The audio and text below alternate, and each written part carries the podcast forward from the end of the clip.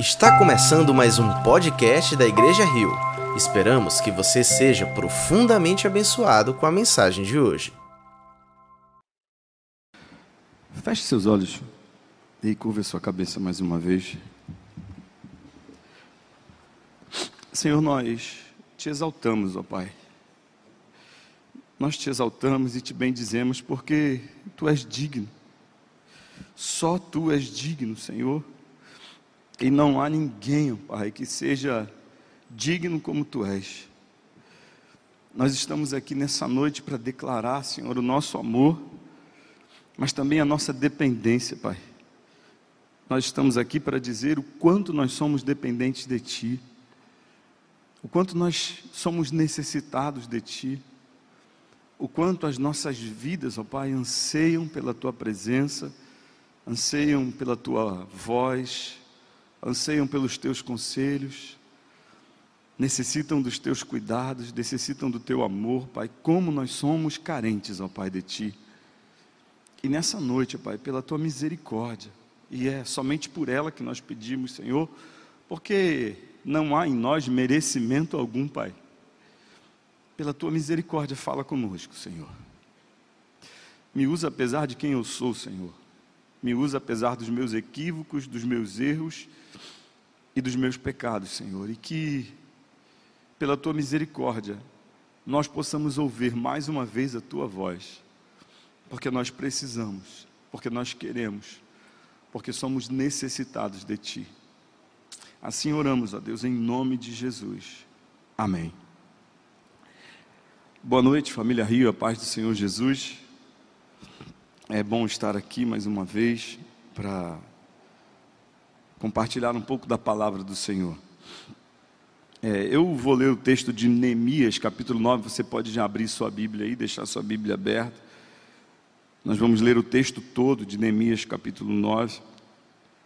Mas antes de ler o texto, eu gostaria de fazer uma breve, breve introdução para situar a gente nesse texto aqui, para a gente poder entender o que está acontecendo aqui.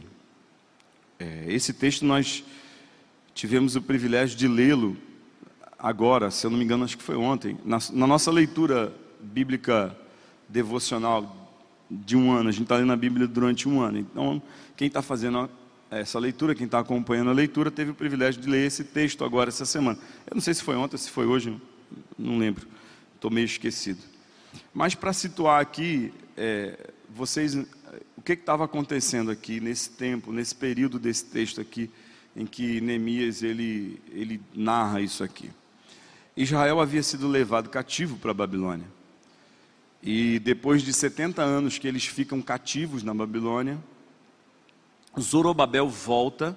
Zorobabel era um líder e ele começa a reconstruir o templo. O templo estava em ruínas. Ele começa a reconstruir o templo.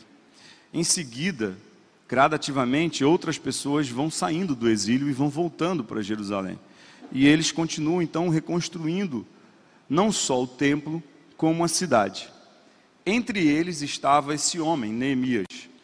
Neemias, ele era um governante, ele foi instituído pelo imperador na época, pelo rei da época, é, Ataxerxes, para ser o governante da cidade. Então ele estava governando aquela cidade.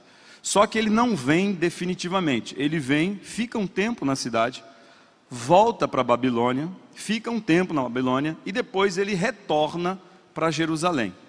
Então, esse texto aqui narra esse retorno de Neemias para Jerusalém.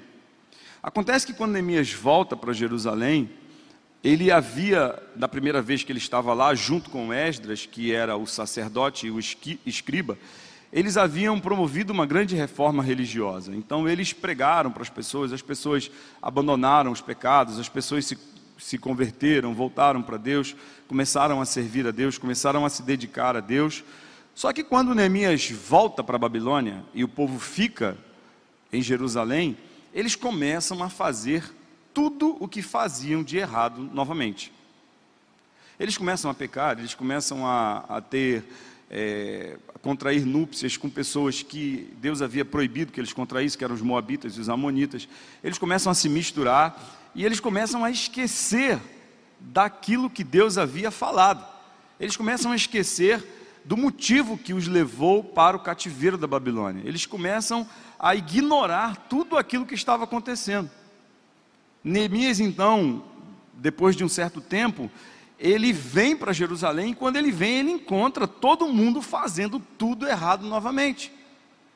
Ele encontra o povo é, pecando, caindo nos mesmos erros que havia caído anteriormente e que tinha sido motivo do povo ter sido levado para o exílio na Babilônia. E aí ele começa a exortar o povo. Então, no capítulo 8, você vai ver que ele exorta o povo, que ele chama o povo, que ele briga, que ele discute com o povo. Ele fala: vocês, vocês não estão percebendo o que aconteceu com vocês? E aí, nesse momento, né, ele repreende todas aquelas pessoas que estavam pecando, que estavam erradas. E o versículo, no, o capítulo 9, ele é como se fosse uma resposta do povo àquilo que Neemias tinha conversado com eles. E esse capítulo é um capítulo bem extenso, mas eu queria que você prestasse atenção. A gente, eu vou lendo aqui, ao tempo aqui eu vou interrompendo e vou falar algumas coisas aqui, mas preste bastante atenção nesse texto, que esse texto por si só já é uma pregação, já é uma mensagem. O texto começa assim, Neemias capítulo 9. No 24 dia do mês, os israelitas se reuniram, jejuaram, vestiram pano de saco e puseram terra sobre a sua cabeça. Essa, esse comportamento era um comportamento que exteriorizava o arrependimento. Quando eles estavam arrependidos, quando eles estavam lamentando alguma coisa, eles faziam isso. Eles jejuavam, vestiam roupas grosseiras, roupas simples e colocavam terra sobre a sua cabeça. Então, era uma atitude que demonstrava que eles estavam arrependidos. Versículo 2: Os que eram de, de ascendência israelita tinham se separado de todos os estrangeiros. Lembra que eu falei anteriormente que eles tinham casado com pessoas estrangeiras? Então, aqueles que tinham ascendência israelitas, que eram israelitas de verdade, eles se separaram dessas pessoas, né? Levantaram-se nos seus lugares, confessaram os seus pecados e a maldade dos seus antepassados. Versículo 3: Ficaram onde estavam e leram o livro da lei do Senhor, do seu Deus, durante três horas. E passaram outras três horas confessando os seus pecados e adorando o Senhor, o seu Deus. Veja, tamanha foi a atitude de arrependimento deles, que durante três horas eles ficaram lendo o livro a palavra de Deus, eles ficaram meditando na palavra de Deus, eles ficaram vendo que Deus estava falando com eles através da palavra, e o resultado disso é bem simples, é bem claro. E passaram outras três horas confessando os seus pecados, adorando o Senhor, o seu Deus, é, é, três horas confessando os seus pecados e adorando o Senhor, o seu Deus. Ou seja, o resultado deles é investirem tempo na palavra de Deus ouvindo a palavra de Deus, lendo a palavra de Deus, meditando na palavra de Deus, trouxe para eles uma atitude. Qual foi a atitude? Confessar os pecados. E eles não confessaram só os seus pecados, eles confessaram os seus pecados e os pecados dos seus antepassados. E adoraram a Deus, adoraram o Senhor, né, diante de tamanha vergonha que eles se encontravam. Continua, versículo 4: Em pé, na plataforma, estavam os levitas, Jesua, Bani, Cadmiel, Sebanias, Buni, Serebias, Bani e Kenani, que em alta voz clamavam ao Senhor o seu Deus.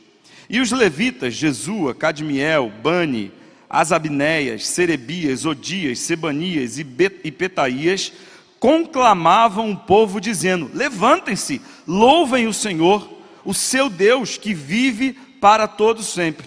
E a expressão deles é essa: Bendito seja o teu nome glorioso. A tua grandeza está acima de toda expressão de louvor. Só tu és o Senhor. Fizeste os céus e os mais altos céus, e tudo o que neles há, a terra e tudo o que nela existe, os mares e tudo o que neles existe Tu, tu deste vida a todos os seres, e os exércitos dos céus te adoram.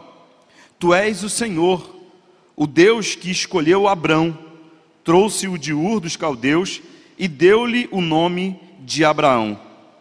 Viste que o coração dele era fiel e fizeste com ele uma aliança, prometendo dar aos seus descendentes a terra dos cananeus, dos ititas, dos amorreus, dos ferezeus, dos jebuseus e dos gigarzeus, e cumpriste a tua promessa, porque és justo. Nessa primeira parte aqui, eles, eles estão declarando para o povo quem era Deus. Quem é Deus? Deus é o Deus que fez todas as coisas, que criou todas as coisas, que criou os céus, o céu dos céus, ou seja, o mais alto dos céus foi Deus que criou, criou a terra, criou os seres viventes, deu vida, colocou neles os seres e todos os seres vivos foi Deus quem criou, e também os exércitos dos céus. Então, eles estão declarando aqui quem era Deus. Veja o que acontece quando há verdadeiro arrependimento. Primeiro, reconhecer quem Deus é e o que ele faz. Então, essas pessoas aqui, diante de, do seu pecado, do, do arrependimento do seu pecado, da sua confissão, eles tinham a clara visão de quem Deus era e o que Deus fez, o que Deus estava fazendo. Então eles confessam os seus pecados e o resultado disso é uma visão clara de quem Deus é. E aí ele continua, né, dizendo, versículo 9: Viste o sofrimento dos nossos antepassados no Egito e ouviste o clamor deles no Mar Vermelho. Fizeste sinais e maravilhas contra Faraó e todos os seus oficiais e contra todo o povo da sua terra, pois sabias com quanta arrogância os egípcios os tratavam. Alcançaste renome que permanece até hoje. Dividiste o mar diante deles para que o atravessassem a seco, mas lançaste os seus perseguidores nas profundezas como uma pedra em águas agitadas. Tu os conduziste de dia como uma nuvem e de noite com uma coluna de fogo para iluminar o caminho que tinham de percorrer. Tu desceste ao monte Sinai dos céus lhes falaste, deste-lhes ordenanças justas, leis verdadeiras, decretos e mandamentos excelentes. Dá uma pausa aqui. Eles estão narrando aqui a história do povo de Israel. Foi, foi Deus quem tirou o povo do Egito. Foi Deus quem conduziu o povo com sinais e maravilhas. Ou seja, Deus havia feito milagres entre o povo para libertar o povo da escravidão do Egito.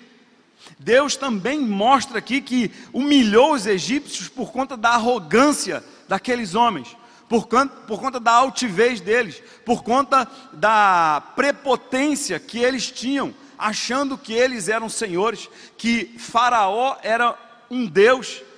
Então Deus mostra através do seu poder quem era Deus e humilha o povo do Egito através do seu poder, trazendo isso à memória dos seus filhos, dos israelitas, daquele povo que ele escolheu para ser o seu representante aqui na terra.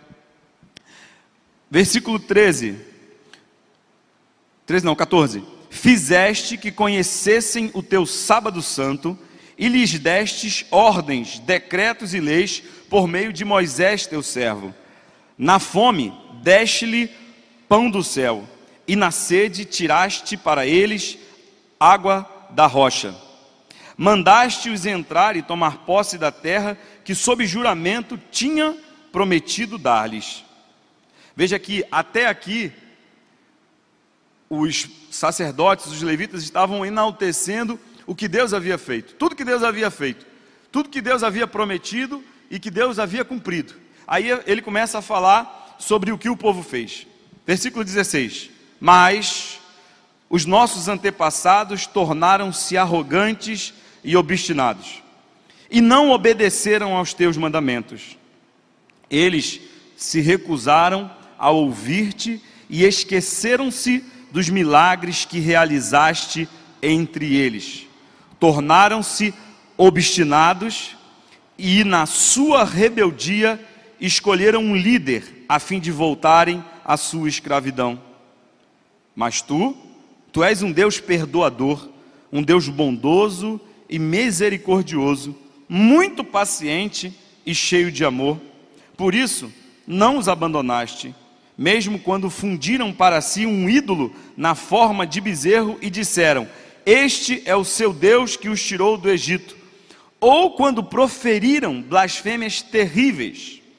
Foi por tua grande compaixão que não os abandonaste no deserto. De dia a nuvem não deixava de guiá-los em seu caminho, nem de noite a coluna de fogo deixava de brilhar sobre o caminho que deviam percorrer. Deste o teu bom espírito para instruí-los. Não retiveste o teu maná que os alimentava, e deste-lhes água para matar a sede. Durante quarenta anos tu os sustentaste no deserto, nada lhes faltou, as roupas deles não se rasgaram, nem os seus pés ficaram inchados. Mais uma pausa aqui. Veja que Deus está cuidando do povo, mesmo quando o povo, ainda assim, tinha ignorado a Deus, tinha desprezado a Deus, escolhendo para si um ídolo e adorando esse ídolo, declarando para todo mundo que aquele ídolo, que aquele bezerro de ouro, foi quem tirou eles do Egito, foi quem libertou o povo. Veja que, mesmo nessa circunstância, sob essa circunstância terrível de idolatria, de abandono, né, de falta de, de reconhecimento e de gratidão a Deus, mesmo assim, o texto diz que Deus deu o seu bom espírito para instruí-los. Deus foi misericordioso e foi bondoso com eles. E mesmo depois de todos esses erros, Deus levou eles até a terra prometida e deu essa terra prometida para eles. É o que o texto vai dizer agora, a partir do verso 22. Deste-lhes reinos e nações, cuja terra repartiste entre eles. Eles conquistaram a terra de Seom, rei de Esbom, e a terra de Og, rei de Bazã. Tornaste os seus filhos tão, numeroso quanto, tão numerosos quanto as estrelas do céu, e os trouxeste para entrar e possuir a terra que prometeste aos seus antepassados. Seus filhos entraram e tomaram posse da terra.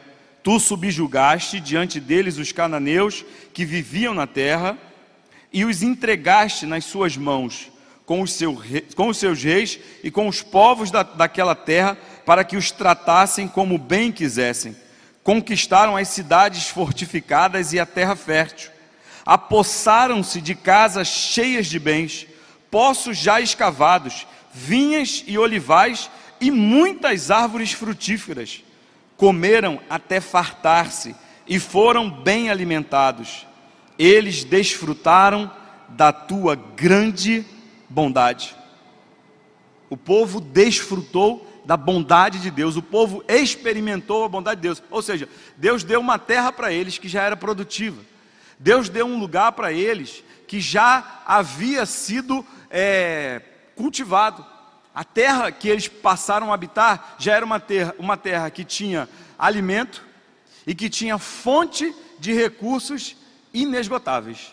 Veja como Deus foi bondoso, mesmo diante de todo pecado, de todo erro do povo, Deus ainda revela, revela a sua bondade e a sua misericórdia. E diz o texto que eles comeram até se fartar, foram bem alimentados, ou seja, eles, eles desfrutaram desse cuidado de Deus.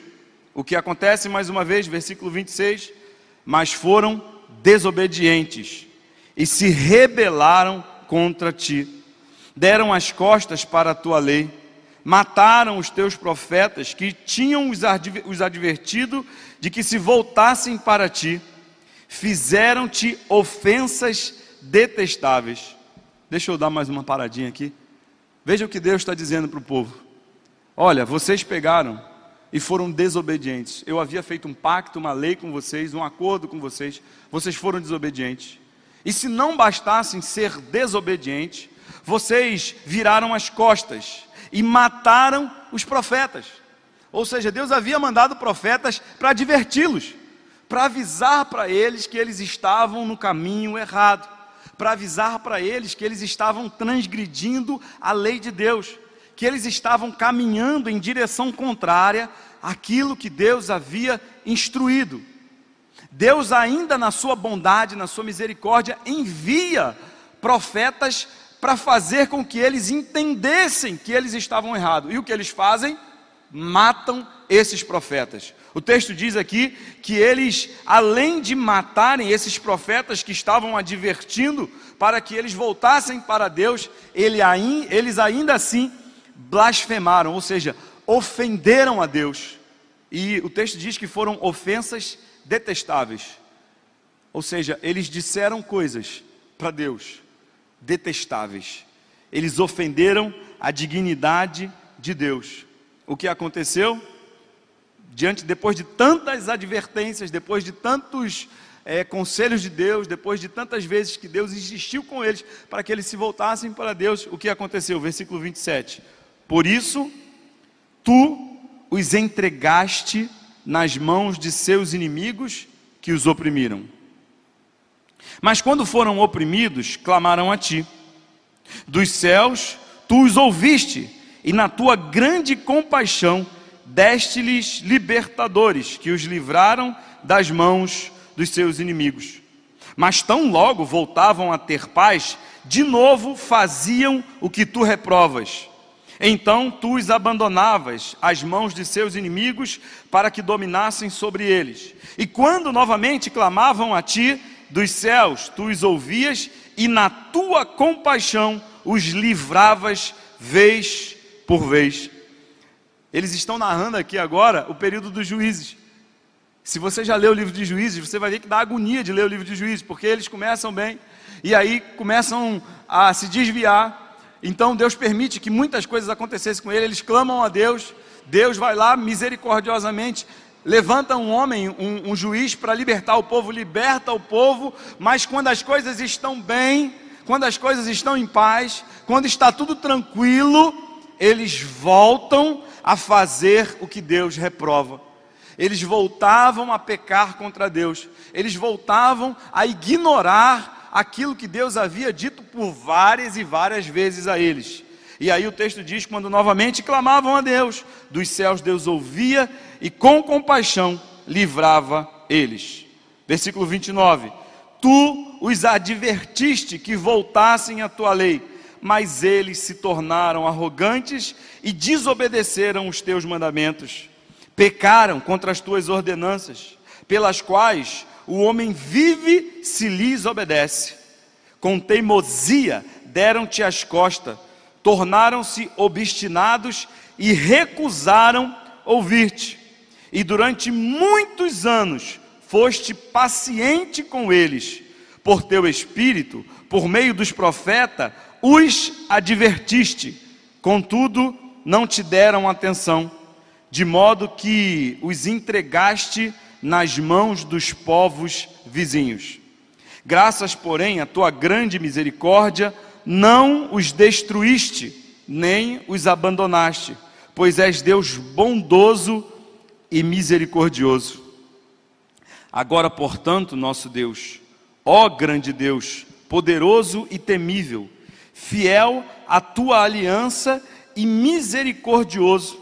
Não fiques indiferente a toda a aflição que veio sobre nós, sobre os nossos reis e sobre os nossos líderes, sobre os nossos sacerdotes e sobre os nossos profetas, sobre os nossos antepassados e sobre todo o teu povo, desde os dias dos reis da Assíria até hoje.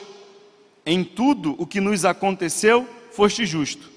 Agiste com lealdade, mesmo quando fomos infiéis. Nossos reis, nossos líderes, nossos sacerdotes e nossos antepassados não seguiram a tua lei, não deram atenção aos teus mandamentos, nem às advertências que lhes fizeste. Mesmo quando estavam no reino deles, desfrutando da tua grande bondade, na terra espaçosa e fértil que lhes deste, eles não te serviram, nem abandonaram os seus maus caminhos. Vê, porém, que hoje somos escravos. Escravo na terra que deste aos nossos antepassados, para que usufruíssem dos seus frutos e das outras boas coisas que ela produz. Por causa de nossos pecados, a sua grande produção pertence aos reis que puseste sobre nós eles dominam sobre nós e sobre os nossos rebanhos, como bem lhes parece, e grande é a nossa angústia. Veja que a situação do povo chegou a um momento tão difícil que eles se tornaram escravos dentro da sua própria terra. Dentro daquilo que Deus havia dado, dentro da herança de Deus para eles, eles se tornavam escravos. E eles dizem aqui no texto que aquilo que eles produziam, aquilo que Deus deu para eles, já não era mais deles, já era de outros reis, de outras pessoas, porque os seus reis, os seus governantes, os seus profetas, os seus sacerdotes foram infiéis, por causa do grande pecado. Talvez você esteja pensando, por que esse texto tão grande e por que falar desse texto nessa noite? Eu quero relembrar para você, eu quero trazer à sua memória, que muitas vezes, em algumas determinadas circunstâncias da nossa vida, nós também somos como povo de Israel. Nós também nos comportamos como povo de Israel. É chato ouvir isso e ver o que o povo fazia, mas em muitas situações nós somos semelhantes ao povo de Israel.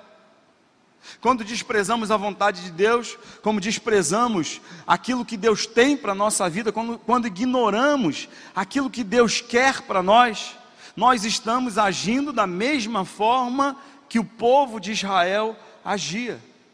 Se você parar para pensar aqui, se eu der um tempo para você refletir sobre a sua vida, pese quantas vezes você já decepcionou o Senhor. Pese e pense em quantas vezes você já ignorou a voz de Deus. Quantas vezes você já virou as costas para Deus? Quantas vezes você já disse coisas que Deus não merecia ouvir? E nós olhamos para o povo de Israel e às vezes ficamos pensando assim, quando lemos esse texto tão grande: caramba, esse povo, será que ele não aprendia? Será que essas pessoas não conseguiam aprender? Será que essas pessoas não conseguiam entender o que Deus estava fazendo? Será que essas pessoas não conseguiam perceber aquilo que Deus estava fazendo? Mas muitas vezes, eu e você somos muito parecidos com o povo de Israel. Eu e você nos comportamos muitas vezes como esse povo ingrato, obstinado e desobediente. Muitas vezes eu e você somos como essa grande nação que desconsiderou tudo o que Deus havia feito, que desconsiderou todas as bênçãos que já haviam recebido, que desconsiderou a presença do próprio Espírito de Deus no meio do povo para os instruir, para os conduzir, para os orientar. Nessa noite eu queria que você refletisse um pouco acerca disso. Eu queria que você pensasse um pouco acerca disso. Eu queria que você usasse a sua crítica, sua autocrítica, não para olhar para Israel nesse texto e para analisar Israel sob o seu ponto de vista, mas eu queria que você olhasse para dentro de si mesmo e analisasse a si mesmo e pensasse a si mesmo: quantas vezes nós temos sido como o povo de Israel? Quantas vezes nós temos ignorado a vontade de Deus? Quantas vezes nós temos virado as costas para o Espírito Santo de Deus? Quantas vezes nós nos tornamos muito, mas muito parecidos com esse povo? Talvez essa não seja a mensagem que você gostaria de escutar hoje, mas Deus tem falado muito ao meu coração. E eu confesso que eu tenho refletido muito acerca disso. Estudando a história de Israel, fazendo essa leitura que a gente está fazendo, eu sempre fico muito pensativo e eu sempre fico pensando, Senhor, onde eu tenho sido negligente contigo? Onde eu tenho muitas vezes feito como o povo de Israel, ignorado a tua voz ou dado as costas para a tua palavra, para a tua vontade, para o teu querer? E eu, sinceramente, queria que você pensasse um pouco nisso. Esse povo estava experimentando algo que eles clamaram e pediram a Deus durante 70 anos. Eles ficaram cativos 70 anos. 70 anos eles ficaram distante da sua nação, da sua pátria, ficaram distante de alguns parentes que ficaram na terra. Eles foram destituídos da presença de Deus, porque para o israelita, para o judeu, a presença de Deus ela se materializava no templo e o templo foi destruído. O templo ficou em ruínas. Então, quando Zorobabel volta e reconstrói o templo, a esperança daqueles que estavam orando, que muitos morreram no exílio, muitos ficaram no exílio e não tiveram o privilégio de voltar, como Daniel, por exemplo, e de, de voltar para sua terra, eles oraram, intercederam, pediram a Deus por esse momento de libertação. E quando esse momento acontece, tão recentemente, pouco tempo após isso acontecer, eles voltaram a fazer tudo aquilo que fizeram para que Deus então os levasse para o cativeiro. Em pouco tempo, eles estavam ainda respirando o ar do exílio, porque Neemias ele, ele não tinha liberdade para ficar em Jerusalém, ele ia em Jerusalém sob autorização do rei e, te, e tinha que voltar, voltar para a Babilônia. Então ele ainda estava cativo, ele ainda era um exilado. E o povo ainda vivia sob a servidão da Babilônia, já o grande império medo-persa. Nessa época de, de, de, de Ataxerxes já era o império persa. Então, eles viviam sob essa servidão, eles eram vassalos do império persa. E mesmo assim, eles estavam transgredindo nos mesmos erros, nos mesmos pecados. O que acontece então com esse povo? Depois que os levitas falam, declaram isso para o povo, depois que eles contam essa história para o povo, parece que o povo entende a mensagem. E é exatamente aqui que eu quero me prender nessa mensagem hoje. Versículo 38. Em vista disso tudo, estamos fazendo um acordo por escrito e assinado por nossos líderes, nossos levitas e nossos sacerdotes. Em algumas versões está dizendo que estamos fazendo um acordo solene. Eles perceberam que eles estavam errados. Eles perceberam que eles estavam transgredindo. Eles perceberam o quão distante eles estavam da vontade de Deus. Então eles decidem fazer um acordo. Ninguém pediu para eles fazerem acordo. O sacerdote Esdras e o escriba, escriba, sacerdote escriba, e Neemias, o governador, não pediu para eles fazerem acordo. Mas o povo, isso aqui é a fala do povo, né? Em vista de tudo isso, estamos fazendo um acordo. Nós vamos fazer um acordo. Nós vamos fazer um acordo solene. Nós vamos fazer um acordo e vamos assinar. Nós, né, nossos líderes, os nossos levitas, ou seja, os sacerdotes, os escribas, os cantores, e todas as pessoas, nós vamos fazer um acordo. Eu queria te convidar nessa noite para você fazer um acordo desse com Deus. Eu sei e eu não tenho dúvida de que Deus não se cansa dos nossos recomeços. E é por isso que nós estamos aqui. Eu queria que você fizesse um, um acordo desse com Deus. Um acordo solene.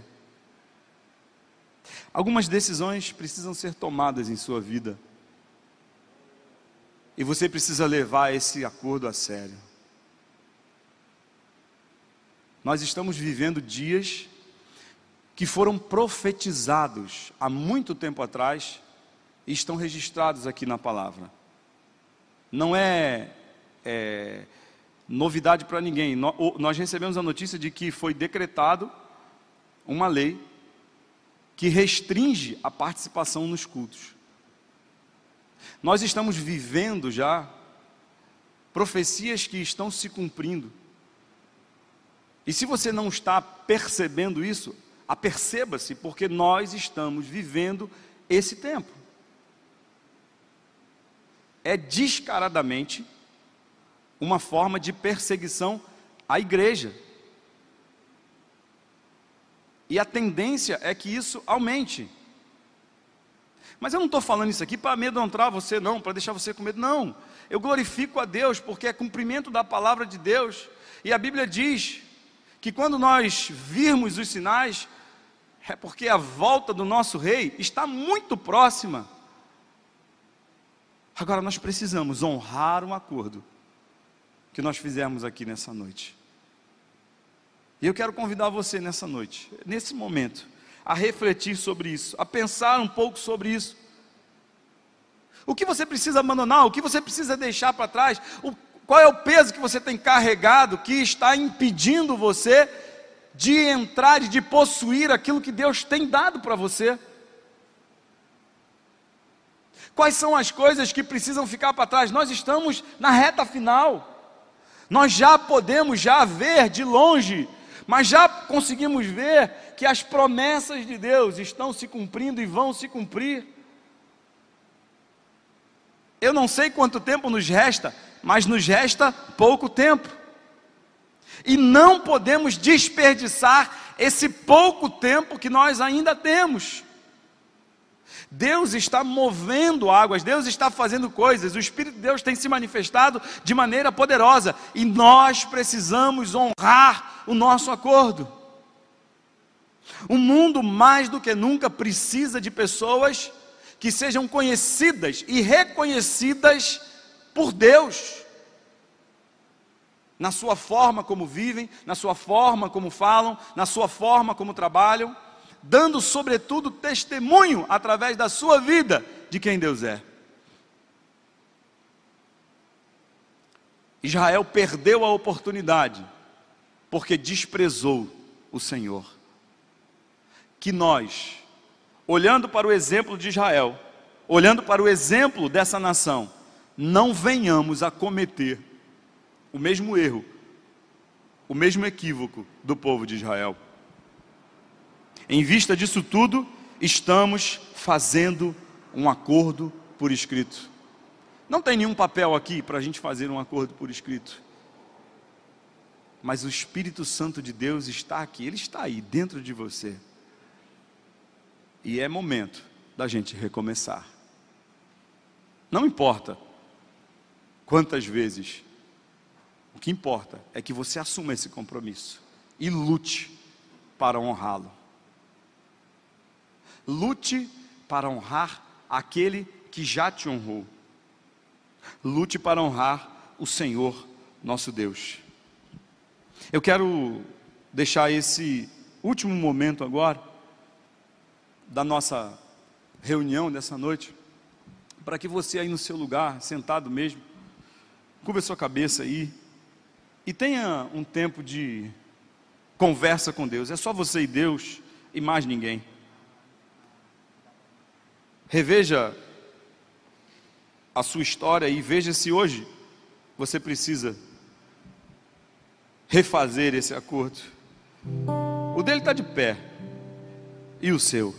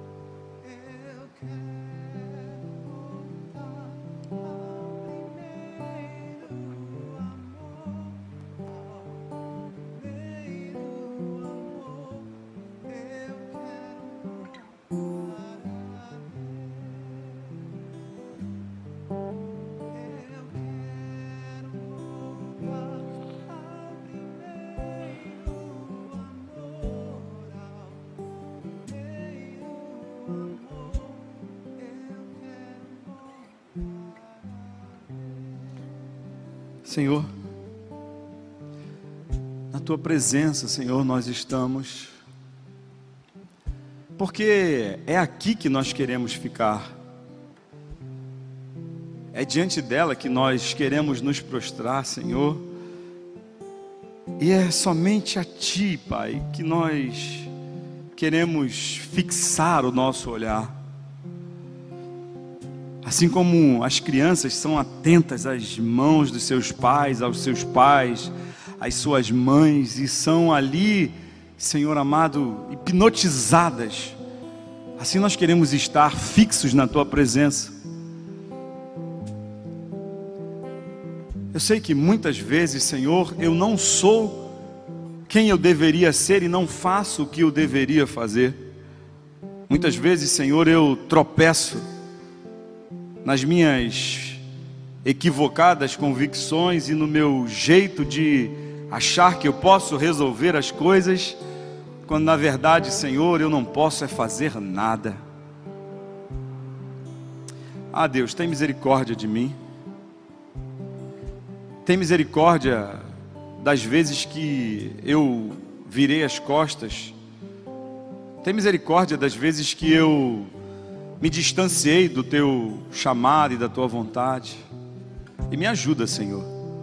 Me ajuda a prosseguir. Nessa noite, ó Deus, eu quero, junto com os meus irmãos que aqui estão, refazer o acordo. Esse acordo solene, Pai, de que nós vamos continuar a jornada eu quero continuar, Senhor. Eu quero prosseguir. Eu quero, Senhor. Eu quero ir até o final. Ah, Deus, como eu quero.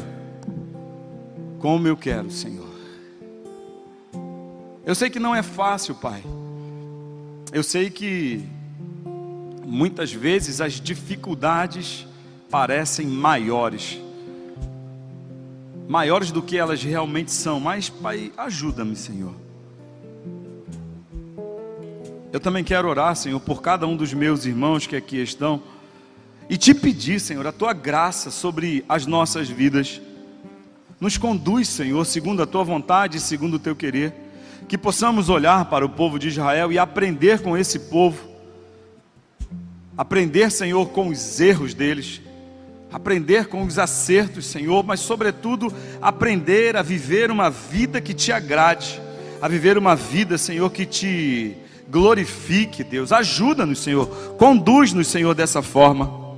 Ó oh, Deus, eu quero te pedir nessa noite que tu, Senhor amado, venha sobre nós e nos ajude a sermos fiéis cumpridores desse acordo, Senhor, que fazemos contigo nessa noite.